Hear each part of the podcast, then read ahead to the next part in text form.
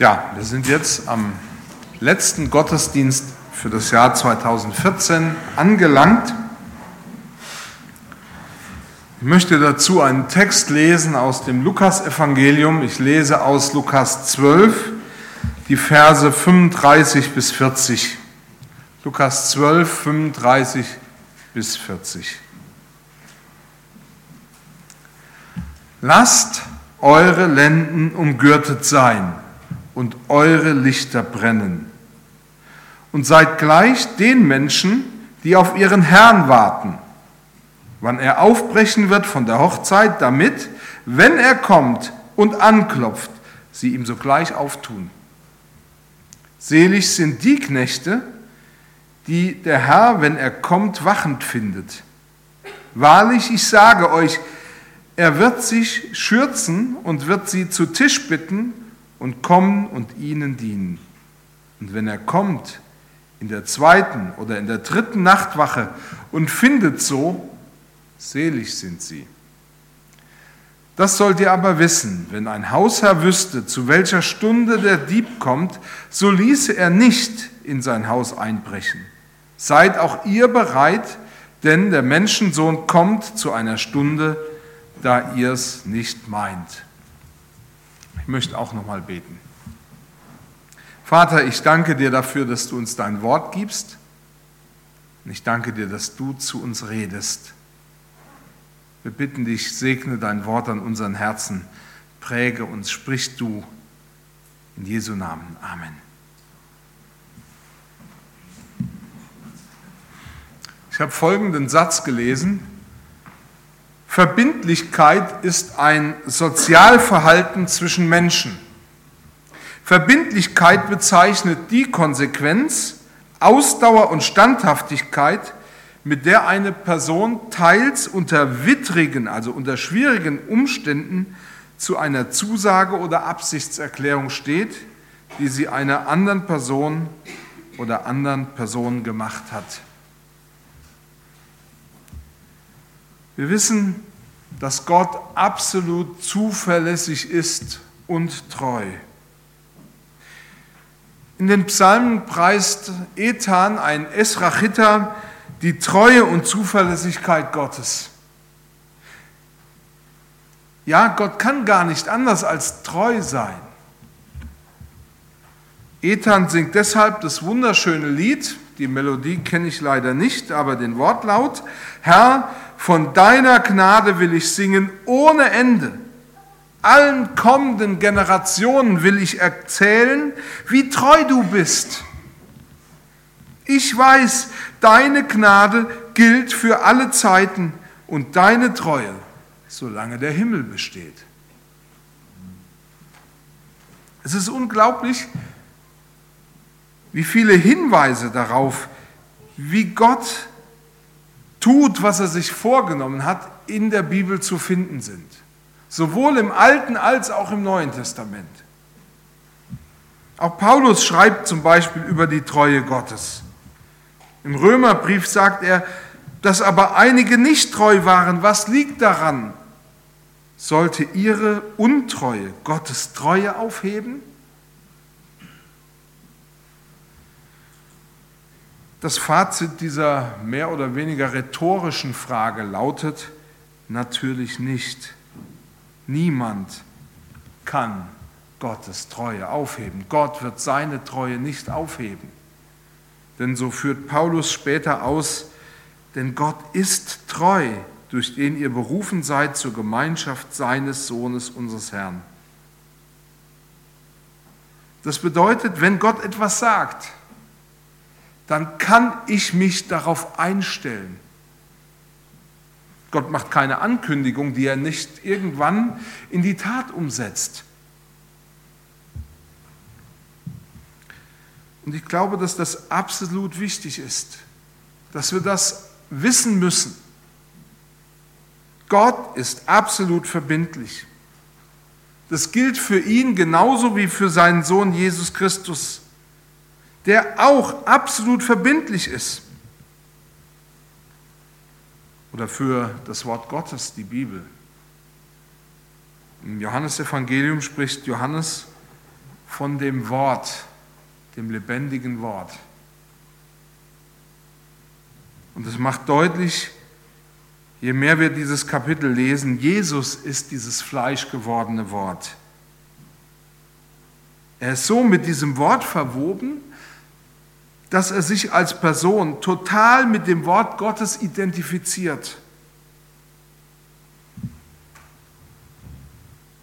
Und es macht deutlich, all das, was gesagt ist, dazu steht Gott mit seiner ganzen Person. Interessanterweise ist die Treue Gottes aber auch häufig ein Anlass in Gottes Wort, um uns herauszufordern. Nach dem Motto, Gott ist treu, aber wie sieht es an dem Punkt mit dir aus? Gott erfüllt zuverlässig seine Zusagen, aber wie handhabst du das?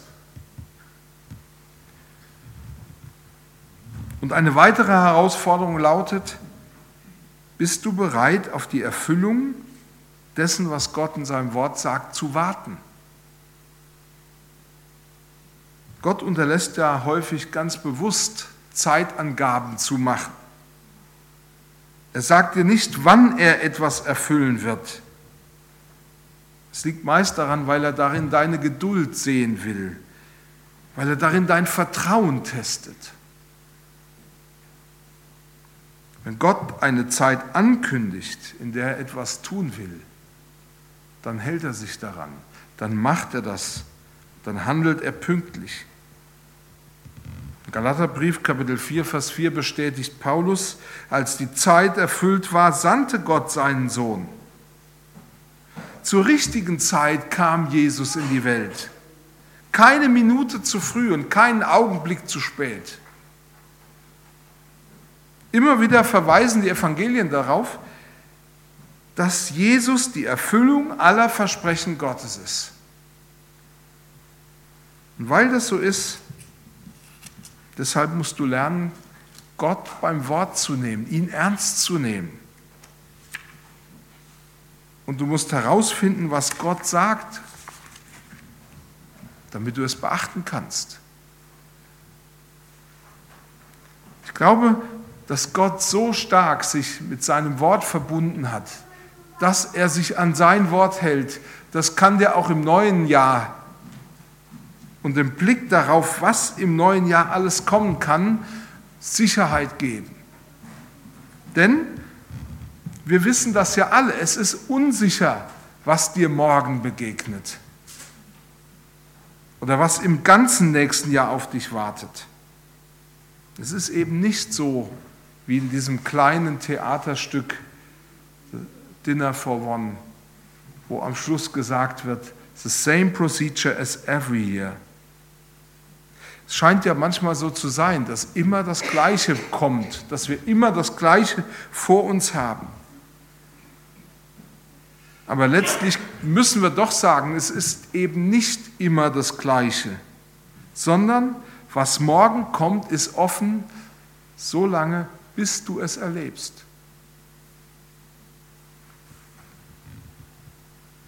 Deswegen ist es gut, dass Gott dir in dem, was er sagt, Sicherheit gibt. Und es ist genau das, was du brauchst, um dieses neue Jahr gut anzugehen und in diesem neuen Jahr auch gut zu bestehen, es gut äh, zu durchleben. Andreas Gauger schrieb folgende Worte, Menschen haben ein Bedürfnis nach Sicherheit in Beziehungen. Wir müssen wissen, dass wir uns auf andere verlassen können, dass sie Absprachen einhalten und dass es klare Regeln im Zusammenleben gibt.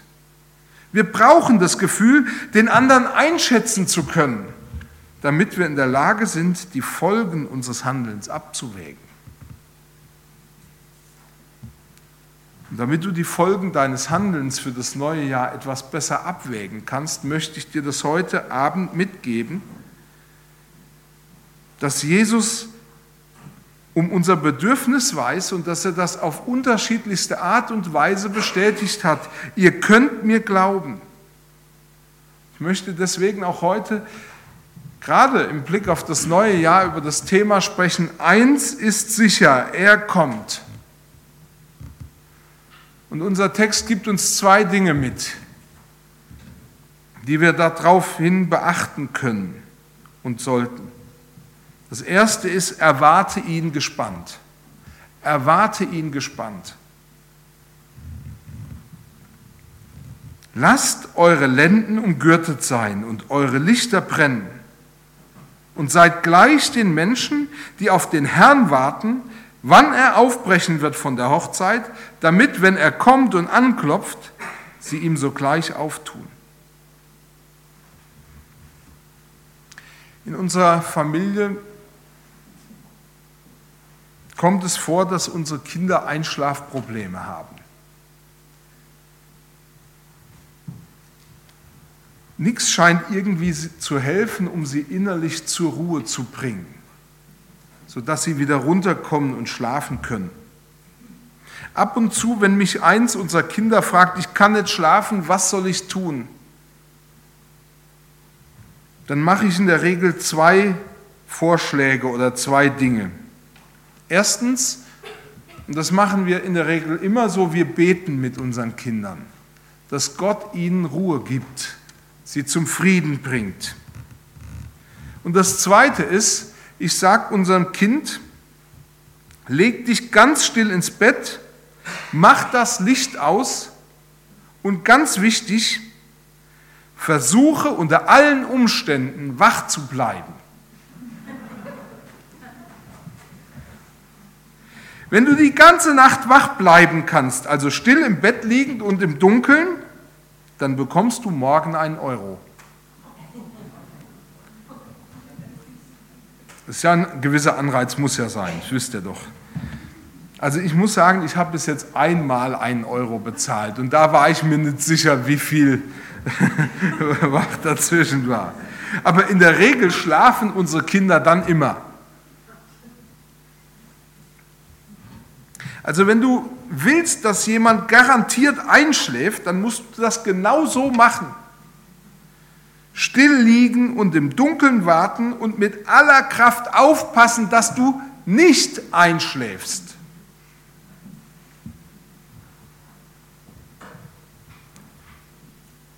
Der Herr fordert seine Knechte auf, unter allen Umständen wach zu bleiben. Er sagt, bleibt wach. Aber er wollte nicht, dass sie einschlafen, sondern dass sie wach bleiben. Denn das ist wichtig, wach zu sein. Übertragen wir das auf unser geistliches Leben, dann stellen wir uns die Frage, was bedeutet das für uns? Was bedeutet das für unser Leben überhaupt? Das bedeutet, wenn du dich möglichst nicht an geistlichem Leben beteiligst und dich reglos verhältst, auch im neuen Jahr, wirst du selbst, wenn du dich noch so wehrst, einschlafen. Dann wird genau das passieren. Denn dieses Verhalten, mich reglos zu verhalten, still zu sein, möglichst nicht zu bewegen, sich an nichts zu beteiligen, mit der festen Vornahme, nicht einzuschlafen, das wird zu geistlichem Schlafverhalten führen. Deshalb fordert auch Paulus die Thessalonicher mal heraus. Er sagt, deshalb lasst uns nicht im Schlaf dahindämmern und das wahre Leben verschlafen, wie die übrigen Menschen sondern wachsam und mit vollem Bewusstsein leben. Gott will, dass du am wahren Leben teilhast. Er will nicht, dass du das wahre Leben im neuen Jahr verschläfst, sondern er will, dass du dabei bist. Wenn wir uns nur still und passiv verhalten, wenn wir dahin dämmern werden, dann werden wir sicher einschlafen. Aber Jesus wollte genau das verhindern bei seinen Jüngern und er wollte das bei uns verhindern. Warum? Sie sollen eben nicht schlafen, wenn er kommt und weil er kommt. Im Orient trugen die Männer schon damals zur Zeit Jesu relativ fließende, lange Gewänder. Und natürlich behinderte dieser viele Stoff die Männer bei der Arbeit. Deshalb sind Leute in dieser Zeit damals hingegangen, haben ihr Gewand nach oben gerafft und mit einem Gürtel umgebunden, sodass sie die Hände frei hatten, die Arme frei hatten, um zu arbeiten. Ein alter Ausleger schrieb folgende Worte. Er schrieb, der echte Gläubige wird dargestellt als ein Diener, der während der Nacht auf die Ankunft seines von der Reise zurückkehrenden Herrn wartet. Aber dieses Warten ist kein regloses Verharren, sondern es geht darum, dass wir wach sind und, wie Jesus sagt, dass wir in diese Welt hineinleuchten.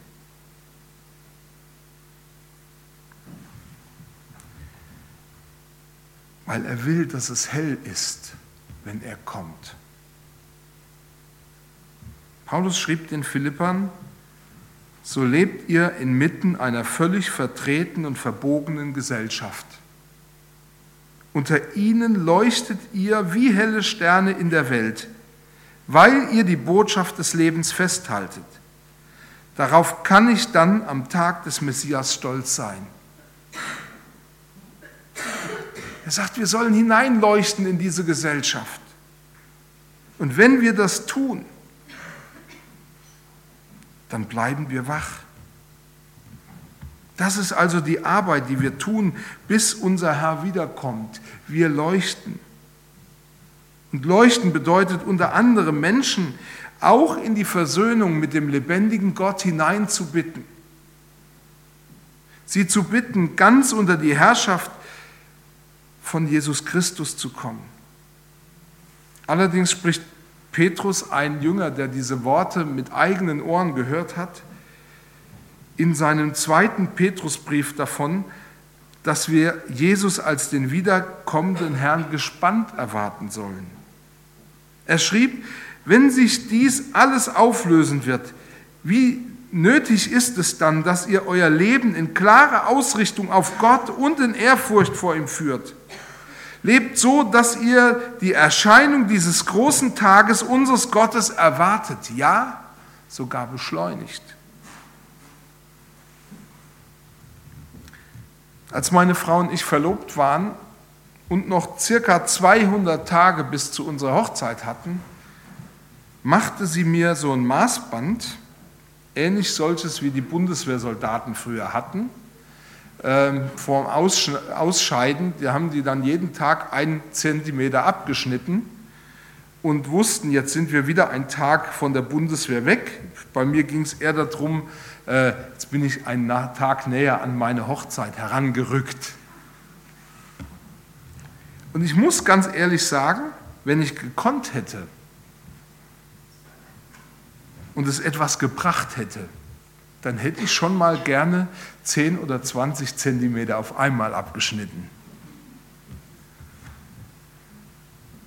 Nur damit dieser eine Tag schneller kommt. Um nichts in der Welt hätte ich diesen Tag, meinen Hochzeitstag verpasst. Also ich weiß, es gibt Männer, die vergessen das. Ich muss ehrlich sagen, ich vergesse diesen Tag nicht, weil er mir unglaublich wichtig ist, auch heute noch. Und hätte mir jemand gesagt, wenn du fünf Nächte durchmachen musst, dass dieser Tag dann irgendwie schneller kommt, dann hätte ich es gemacht. Ich konnte diesen Tag kaum erwarten. Und ganz ehrlich, man musste mich nicht besonders motivieren, man musste nicht sagen, kriegst 50 Euro, wenn du, schnell, wenn du wach bist an dem Tag oder so. Ich musste nichts dafür tun, um auf diesen Tag hinzuleben, sondern ich war selber voller Spannung und mein größter Wunsch war, dass dieser Tag auch kommt. Es war ganz einfach, der Motor für dieses innere Gespanntsein war die Liebe zu meiner Frau. Diener, von denen Jesus hier spricht, lieben ihren Herrn offensichtlich. Eigentlich könnte man das in unsere Sprache so übersetzen, was Jesus hier sagt. Bleibt wach und lasst das Licht brennen, ich komme dann schon. und sie erwarten ihn wach und freudig, weil sie wissen, er kommt, weil sie ihn erwarten, weil sie ihn lieben. Ich weiß, es gibt Leute, die lesen den Text auch ganz anders. Die glauben, die Diener haben Angst vor ihrem Herrn. Deshalb werden sie warten. Weil sie sich sagen, wer weiß, was passiert, wenn er kommt und wir schlafen. Wenn sie seine Ausraster vielleicht bei anderen Gelegenheiten miterlebt haben, dann werden sie wohl wach bleiben. Aber wisst ihr, das passt nicht zu dem Herrn, auf den ich warte.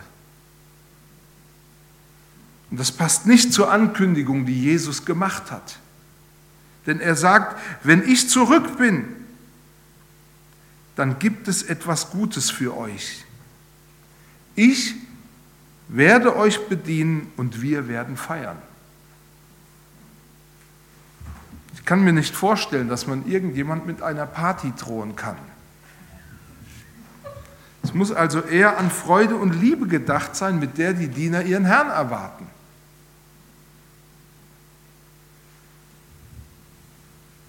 Ich möchte noch auf die zweite Aussage in diesem Text etwas näher eingehen. Das zweite, was dieser Text ganz deutlich sagt, ist, er wird dir dienen.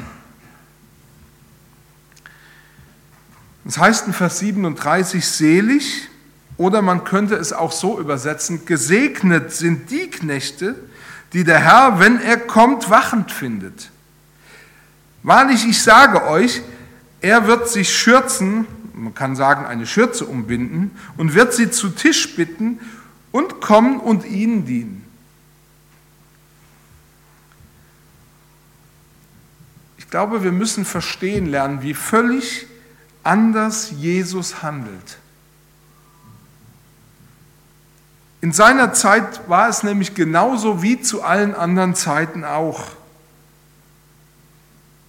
Es war völlig üblich, der Herr, der Würdenträger, die hochstehende Persönlichkeit wird bedient.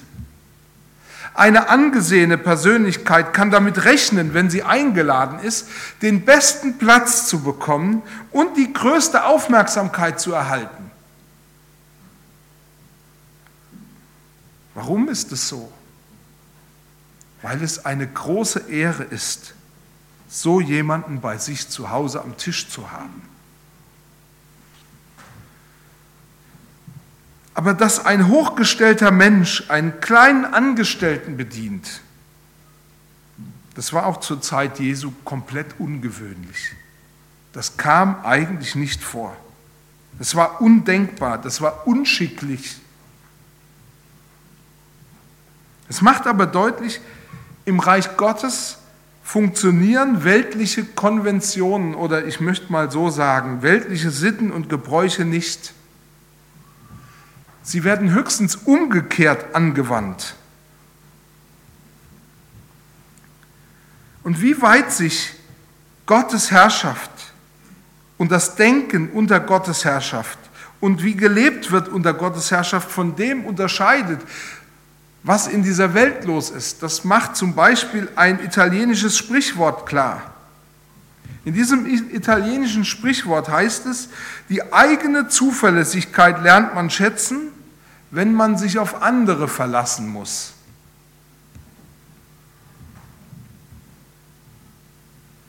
Aber wisst ihr, Jesus beweist sich als absolut verlässlich.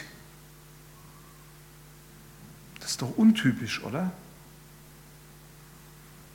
Er ist die Zuverlässigkeit in Person. Selbst da, wo es ihn das Leben kostet, wo er am Kreuz für diese Welt stirbt, genau wie er es verheißen hat und wie es verheißen wurde, da macht er keinen Rückzieher. Da ist er zuverlässig, da ist er verbindlich. Und seinen Jüngern bringt er einen Blick auf diese Zuverlässigkeit bei. Euer Ja sei ein Ja und euer Nein sei ein Nein. Wie gesagt, in dieser Welt werden hochstehende Menschen geehrt. und die anderen verschwinden meist in einer grauen Masse, in der sie nicht beachtet werden. Jesus sagt, wenn ich wiederkomme, und ich werde wiederkommen, dann diene ich dir. Und darauf kannst du dir wirklich etwas einbilden. Denn dass der Hausherr jemand persönlich bedient, das wurde zur Zeit Jesu als Zeichen höchster Ehre verstanden. Der Hausherr übernahm nur für besondere Gäste diesen Dienst, dass er ihnen die Füße gewaschen hat und ihren Kopf und ihre Füße mit Öl gesalbt hat. Und danach bei Tisch übernahm er nur für besondere Gäste persönlich die Aufgabe, ihnen einzuschenken und ihnen das Essen auf den Teller zu legen. Es wird berichtet, dass der Hausherr einem Gast, die, den er bediente, die besten Stücke sowieso, aber man kann es auch mengenmäßig sehen, bis zu fünfmal mehr auflegte als allen anderen, die am Tisch saßen.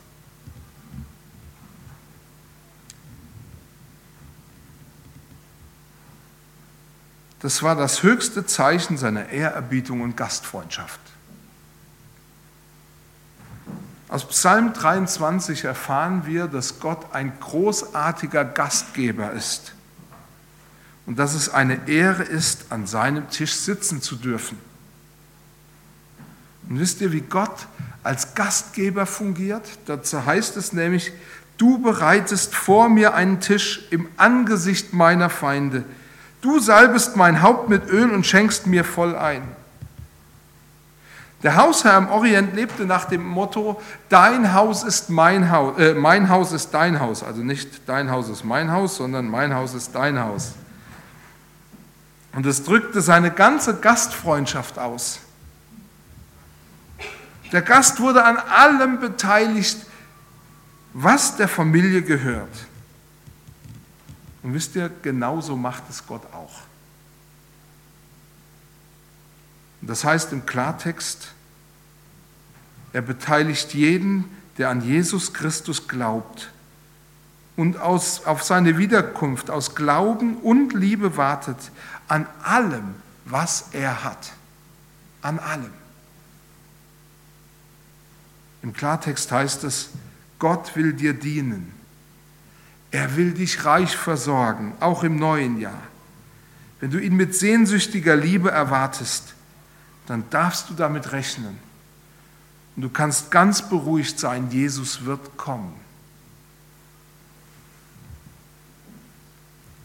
Zum Schluss möchte ich noch einen ganz kurzen Gedanken ein, ein, ja, beleuchten. Denn interessanterweise bietet uns Jesus hier auch ein Bild für wahren Gottesdienst in unserem Text. Die Diener erwarten sehnsüchtig das Kommen des Herrn. Sie warten aus Liebe darauf, dass Gott ihnen dient. Und er kommt und wird kommen und ihnen dienen.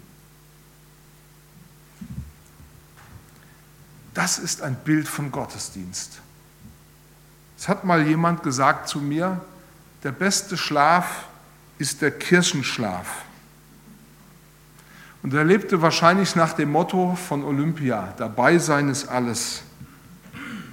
Aber ich war damals nicht schlagfertig genug. Ich hätte ihm gerne mit einem Vers aus den Sprüchen geantwortet, aus Sprüche 26. Da heißt es nämlich, ein fauler Mensch streckt seine Hand nach dem Essen aus, aber er ist zu bequem, sie zum Mund zurückzuführen. Und ich habe manchmal den Eindruck, dass das bei uns auch passiert. Gott will dir dienen. Und er will, dass du sein Kommen erwartest. Und manchmal habe ich die Vermutung, wenn du leer ausgehst, wenn du so leer heimgehst, wie du gekommen bist, dann kann das zwar durchaus mehrere Gründe haben, aber es kann auch daran liegen, dass du gar nicht erwartest, dass der Herr kommt und dir heute dienen wird. Aber genau das hat er verheißen. Ich werde kommen und wen ich wachend finde, den werde ich zu meinem Tisch bitten und ihm dienen. Amen.